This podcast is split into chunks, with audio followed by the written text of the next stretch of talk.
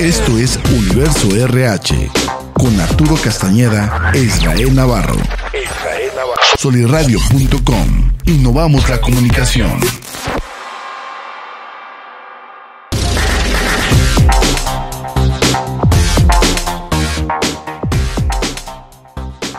Hola, hola, ¿qué tal mis queridos emprendedores? Me encuentro muy contento aquí en un episodio más de su programa Universo RH, producido por la casa del podcast solirradio.com, conducido por sus amigos Arturo Castañeda e Israel Navarro, con un episodio más, Arturo, el ADN de la generación Z, la nueva fuerza de trabajo y que todas las compañías no les va a quedar de otra porque pues, ya los viejitos de la baby boomer, la tuya y la mía que es la generación XY, ya los millennials ya, ya van de salida, ya, ya, ya se les pasó su tiempo, pero ahora es el momento de la generación Z. Y bueno, pues aquí tenemos a nuestro queridísimo Kevin en cabina, representando a esa gener- generación Z. a sus escasos 21 años, ya conduciendo y produciendo aquí en cabina, Arturo. Qué emocionante, ¿no? Ver gente tan joven chambeando y haciendo jale, pues, de gente ya experimentada. Así es, se integran a la fuerza laboral, llegan a convivir en un mix en una mezcla complicada donde todavía hay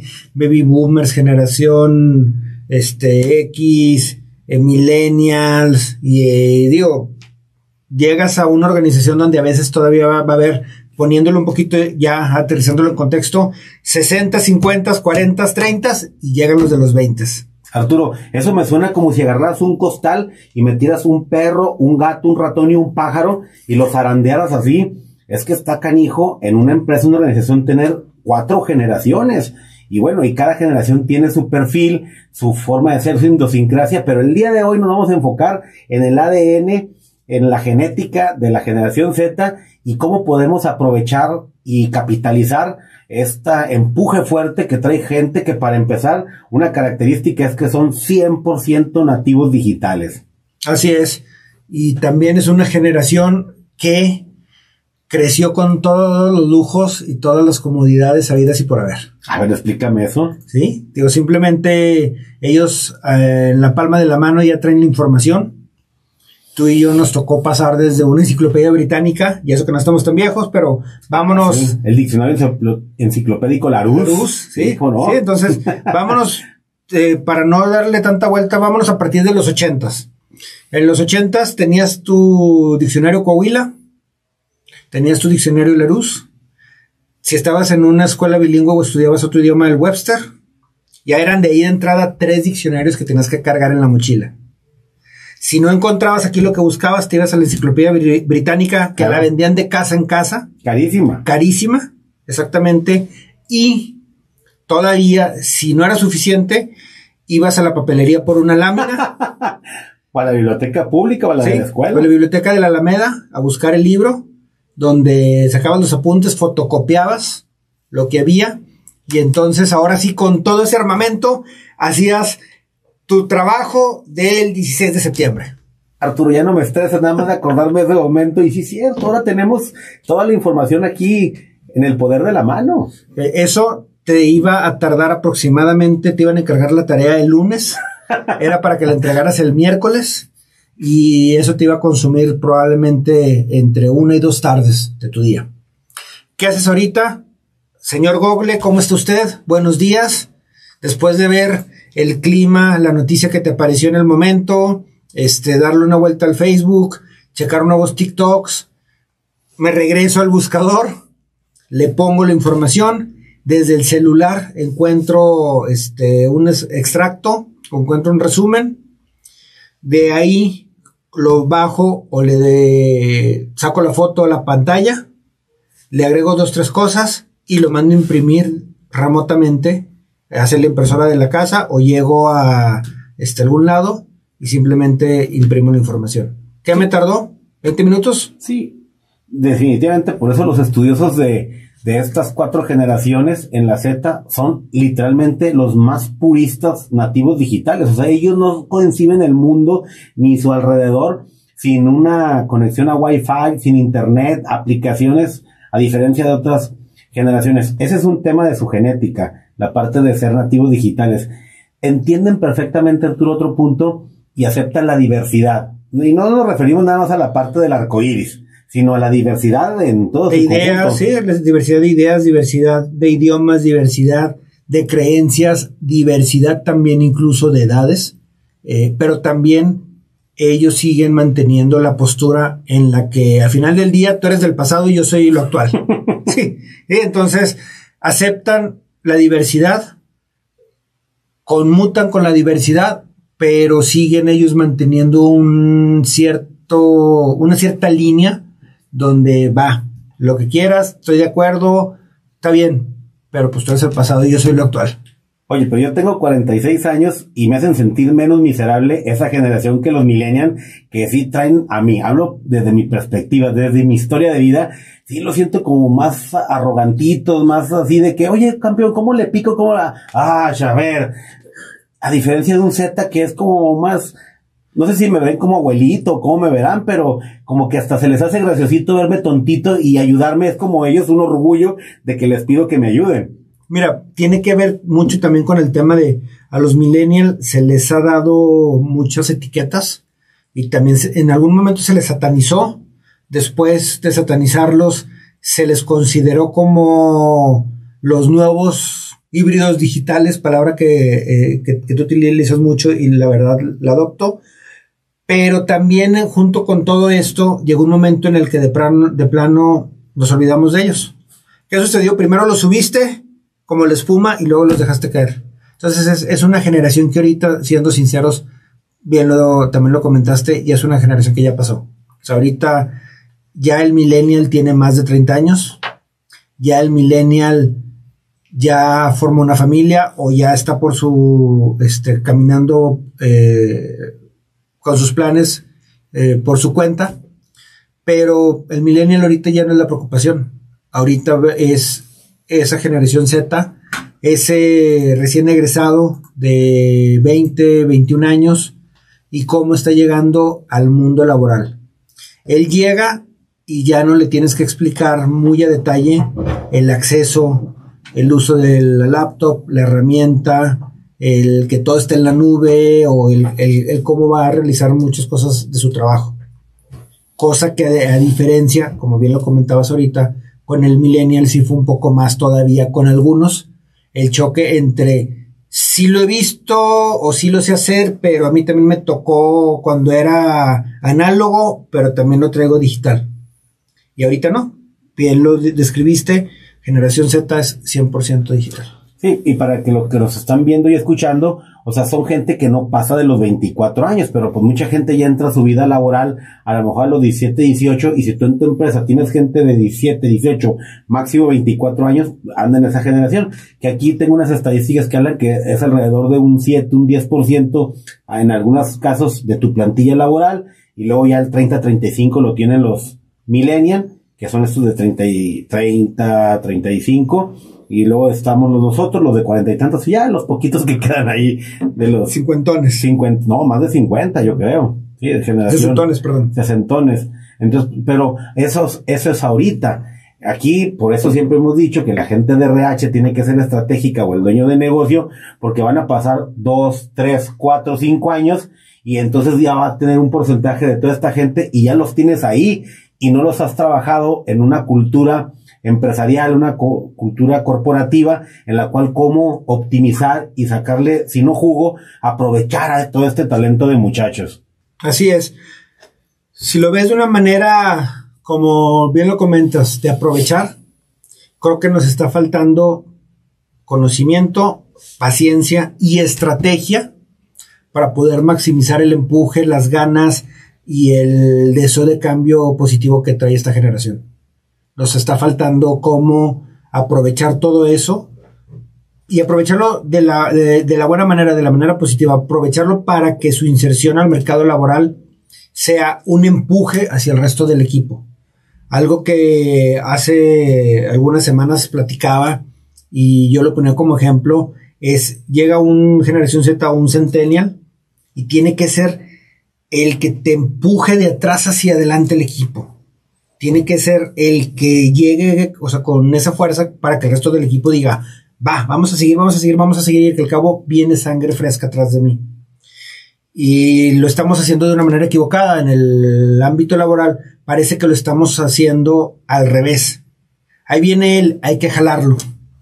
Ahí viene el Z, ayúdalo. Ahí viene, pues enséñalo. Y esto, o sea, no lo veas como alguien que le está quitando energía y fuerza al equipo. Al revés. Velo como una persona que trae mucho empuje, trae mucha energía y necesitas distribuir esa energía entre las líneas de tu equipo que no están ahorita eh, avanzando de la manera correcta o que les falta precisamente esa motivación. Es diferente que yo te diga a ti, Israel, oye, Israel, fíjate que aquí está este Juan, Juan tiene 21 años, va saliendo de la carrera, entonces se va integrando con nosotros, quiero que tú seas su coach, quiero que seas su mentor y este es el plan. Trabájalo con él, por favor, para que lo vayas integrando. Juan, él es Israel, va a ser tu mentor, va a ser tu coach, va a ser tu padrino, quien va a estar guiándote este, por las próximas dos semanas o por el próximo mes en temas de la organización y él te va a estar este, enseñando qué es lo que hay que hacer para que luego ya empieces tú a, a caminar solo. Sí. Es muy diferente que haga eso a que llegue y te diga, Irra, aquí está Juan, va llegando, viene saliendo de, la escuela para, para, que lo vayas enseñando, este, y ya cuando esté, cuando esté listo lo, eches a los leones. No, y te la compro, fíjate, el día de ayer estaba viendo un video que me ganchó, me llamó mucho la atención, este cuate se llama Jorge Cerrato, él es un influencer, un youtuber, eh, muy metido en el tema de liderazgo y emprendedurismo, y él decía que las empresas exitosas tienen dos caminos, o robarse a líderes y traerlos para su empresa o tener una cantera que los cree y los genera. Y dice que la primera, que es andárselo robando, te va a dar resultado por un tiempo, pero corto plazo. A cortoplacista, porque al final de cuentas te estás trayendo mercenarios que no van a ser fieles a la causa y llega otro mejor postor y se van a ir. Pero en cambio, cuando tú labras cantera y pensando en los jóvenes, en los chavos, que les das una oportunidad, que los abrigas, que los guías, que les pones un mentor, un tutor, que los haces que aprendan un oficio, eh, aprendan a desarrollar habilidades y competencias, pues imagínate donde te toque un crack, un garbanzo de libra, de oro, pues tienes una empresa, tienes una cantera. Ya será cuestión, yo sé que alguien va a decir, pero también se te van, porque permites que se, se te vayan. ¿Sí me explico? Porque no tienes un plan de retención. Oye, pues si ya te costó la verdad este muchacho, y tú y yo sabemos, tú y yo sabemos que hay muchas empresas que van a las escuelas, los tienen en el año sabático, le sacan el jugo, pero pues no hay un plan de retención de que quédate o trabaja para mí y se convierten en cantera de otras empresas que si no, oye, pues tráete a todos esos chavos. Sí, y algo que también veo mucho es que la generación Z o los centennials o como quieran verlos, los recién egresados, no son un lastre para la organización. Cometimos el error de poner esa etiqueta sobre los millennials. Los consideramos lastre, los consideramos una generación alzada, como bien lo dijiste ahorita, una generación que no sabía y que estaba acostumbrado a que fuese todo fácil. No cometamos el mismo error. Integrar estos recién egresados a las organizaciones con un buen plan de capacitación, de adiestramiento, con un buen seguimiento, te va a dar resultados, pero increíbles. Aprovecha ahorita esta cantera de chavos que traen mucha energía, que traen muchas ganas, que no vienen a, a, decirte cómo hacer las cosas, sino que vienen a aprenderlas, pero la vienen a aprender de una manera moderna, de una manera digital. Si tú quieres todavía trabajar con ellos con modelos análogos, pues les va a llamar la atención porque nunca lo habían escuchado, pero no le van a ver el valor. O sea, si quieres que, por poner ahorita un ejemplo, si quieres que ellos te dirijan un almacén, un almacén donde todavía andas todos los días sacando cuántas piezas hay y lo vas escribiendo y no sé qué. Cinco semanas y se me hace mucho y van a decir, ¿sabes qué? Vámonos.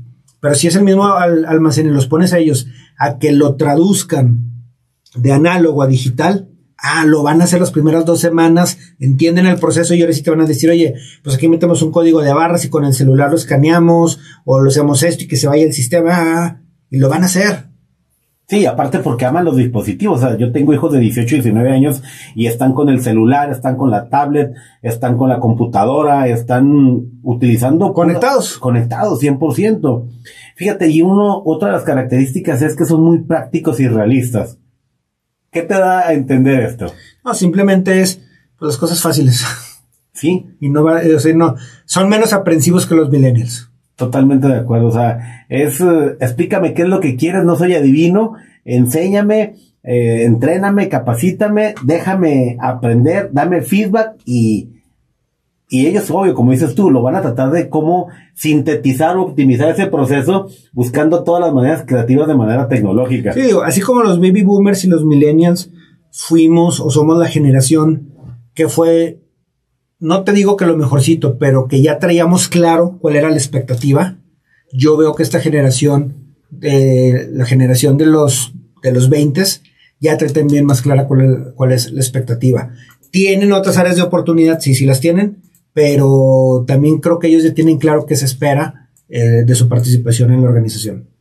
Y en esta parte de que son pragmáticos, o sea, son muy realistas, bueno, pues están siempre muy abiertos dos características a dialogar y a comunicarse, o comunicarse para encontrar diálogo y encontrar feedback y retroalimentación. Ahora, déjame hacerte un paréntesis y un comentario importante e interesante.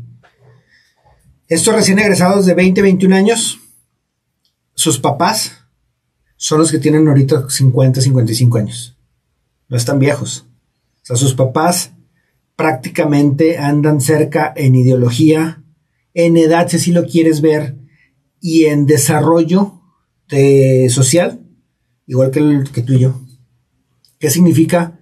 Ok, no los ves como tus hijos, pero tampoco los puedes ver como alguien, o sea, como, como desconocidos, porque al final del día traen mucho de las ideas, ellos sí traen mucho de las ideas y de la manera de pensar de sus papás, que son muy cercanos a nosotros. Entonces también es más fácil dialogar con ellos, hacerles entender conceptos y también es más sencillo poder afianzar una relación de confianza, porque al final del día ellos muchas veces ven al cincuentón como el papá. Literal. Sí, sí, claro. Por el otro lado, ¿qué nos pasó con los millennials? Pues los millennials venían de una generación que sus papás, pues, eran o de nuestra edad o eran más chicos a veces. Entonces, pues no traían esas mismas tablas, ellos venían, ahora sí, venían de papás que eran más cómodos, que fueron un poquito más sueltos, que fueron un poquito más, relajados, que fueron un poquito más, eh, no pasa nada, esa, frase del no somos amigos. sí, del, somos amigos, del no hay este, estamos en contra de los castigos corporales y... sí, sí, claro. Y, sorpresa. por eso se dio también mucho ese choque. Eh, otro es que el consumo, o sea, no son tan despilfarradores, son más éticos, cuidan reciclar, buscar cosas de compras económicas por internet. Son más, son más medidos. Creo yo que buscan menos el bluff y la atención y buscan más el trascender. Eso es lo que yo veo. Ellos sí buscan más el tener un propósito de vida. Eh, estaba viendo un estudio que los millennials, uno o dos de cada diez, tenían esa parte altruista de poder contribuir algo a la sociedad, pero los centennial o los Z, no, o sea, ellos cuatro, cinco de diez, siempre están viendo a ver qué, por eso en una estrategia de RH tienes a tropa de gente joven, pues ponlos aparte a alguna actividad, si no cada semana, una vez al mes, cosas altruistas, cosas de impacto social, porque se van a sentir pues tomados en cuenta o valiosos o que están contribuyendo, abonando algo a, la vida de las personas. Incluso fíjate que me ha tocado ver, eh, hay un grupo con el que trabajo, que la verdad son pues chavitos. ahorita actualmente en la empresa que te encuentras. Ah, también, ahorita ah, sí, pero hay, hay un grupo con, con, el que trabajo que sí son puros chavos y algo que me doy cuenta, a diferencia de los, de los millennials, porque está mezclado millennials, centennials, y somos pocos, este, eh, los que verdaderamente ya detectamos eso, es que los que son más millennials noventeros, o sea, los que somos ochenteros como que no, no, no, no, lo, no vamos mucho por ese lado, pero los que son, son más noventeros, a cada rato están buscando la foto y el salir en la foto y hacer esto y suben la selfie y están más pegados dos con, con el celular, los que son más noventeros, dos miles. Pero los que son ya ahora sí, este, generación Z como tal, ellos hacen la labor altruista, pero no les interesa tanto salir en la foto. Ah, no buscan. No, o sea, el estudio que estaba viendo, sí, e, eso, y aparte, son más discretos en su vida personal no les gusta ni alardear lo que hacen por otra gente, pero tampoco les gusta ventilar como a los otros que los milenian o hasta nosotros de nuestra edad haciendo fotos de ridiculeces o... El estatus a cada rato de WhatsApp, de Facebook, de Instagram. No, ellos, no. Así es. Y, y, te lo digo que no solamente el estudio lo dice, sino, te vuelvo a reiterar, tengo hijos de 18 y 19 años y ellos son anti... Anti red, red social, no. El día de ayer uno de ellos me mandó una fotografía y borró, le talló la, el rostro, ¿sí? Nada más quería que viera lo que eh, me estaba mostrando unos regalos que había comprado, le habían dado, pero, y le dije, ¿por qué lo hiciste? No, no quiero que uses la foto para, o sea, él no quiere que yo comparta nada de él. Sí, no, no. Y, y creo que fíjate que esa discrecionalidad creo que también está siendo positiva. porque te da a ti también la confianza de que no vas a tener que estar cuidando que sube las redes, no vaya a subir tu proceso, no vaya a subir este que es empleado tuyo y está haciendo un desmadre, no vaya a subir a veces ahora las redes que pueden ser muy buenos aliados, pero también puede ser tu peor enemigo, que el día de mañana suba una consigna, suba un comentario, suba este algún pensamiento con un tinte político, con un tinte machista, con un tinte anarquista que te, te impacta. Entonces, esa discrecionalidad que tienen también es, una, no, decimos que toda la generación, pero gran parte de esa generación sí son más discretos, más cuidadosos del manejo de sus redes y les gusta más como operar en las sombras, más eh, en, los, en lo oscurito. Y por último, y pues esto es un componente de alta, alto voltaje para las empresas, para las organizaciones, es su espíritu emprendedor. O sea, si no les ofreces eh, algo interesante. Algo interesante. Estos cuates se ponen a vender algo en eBay, en Amazon, o sea, compran algo barato y lo revenden por Facebook y, o sea, los ingresos. Eh, ellos el tema de saber ganarse una lana y sin menos friega. Lo van a hacer, lo van a disfrutar y lo van a lograr, con o sin ti, así de, de simple y fácil. Ya sea que tú lo quieras, quieras darte el tiempo de desarrollarle un plan de carrera, de desarrollarle un ambiente laboral y de desarrollarle retos y aprendizajes para que se quede contigo. O la otra es, te resignes a que se va a ir. Ellos no le tienen miedo a moverse, no le tienen miedo a cambiar de residencia, no le tienen miedo a dejar la tranquilidad y la paz de la familia y tampoco le tienen miedo a llegar a decir, ¿sabes qué? Me voy. ¿Por qué? No, simplemente, es más, y no siempre se van a ir algo mejor, a veces van a ser movimientos laterales, pero allá voy a aprender esto, y siempre lo he querido, allá me van a capacitar en esto, y son cosas que yo estoy buscando, allá me van a dar la flexibilidad, este, o simplemente allá hay un mejor ambiente, o nada más por la anécdota. Sí, claro. Ahora, eh, basándose en este espíritu emprendedor y recordando otros capítulos que hemos hablado, acerca del emprendedor interno, del empleado, colaborador, trabajador con espíritu emprendedor. Y es, oye, si una persona te puede reinventar, renovar o traerte un nuevo modelo de negocio o abrir una nueva unidad de negocio, escúchalo, presta la atención, a lo mejor ahí puedes tener una línea de negocio diferente que tú no habías visualizado, le das el proyecto a esta persona como parte de un piloto que lo lleve a crecimiento, automáticamente si le casca a la empresa esa nueva unidad de negocio o ese proyecto piloto, este muchachito ya tiene su, su sueldo asegurado, le puedes dar un aumento de sueldo y hasta le puedes dar una bonificación por atraer clientes, incrementar tickets por medio de ingresos, no sé, o sea, darles la oportunidad de que emprendan dentro de tu organización. Sí, fíjate que tocaste un tema muy, muy importante y, y eso va a ser un tema para otro capítulo. Sí. Tenemos que cambiar un poquito las reglas de juego y apenas ayer, antier, apenas ayer estaba leyendo sobre eso a detalle, donde tu empresa le empiezas a dar la oportunidad a ciertos colaboradores con ciertos requisitos y características para que emprendan y se vuelvan tus proveedores. Entonces, solo vamos a dejar por otro capítulo, pero es cierto lo que dices.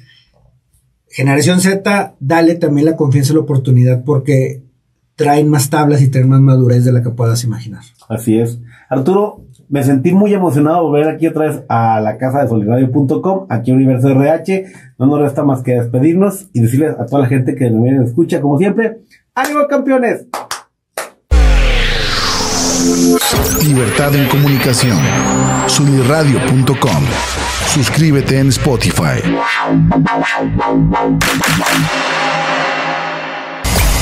Emisión de vanguardia. Sunirradio.com.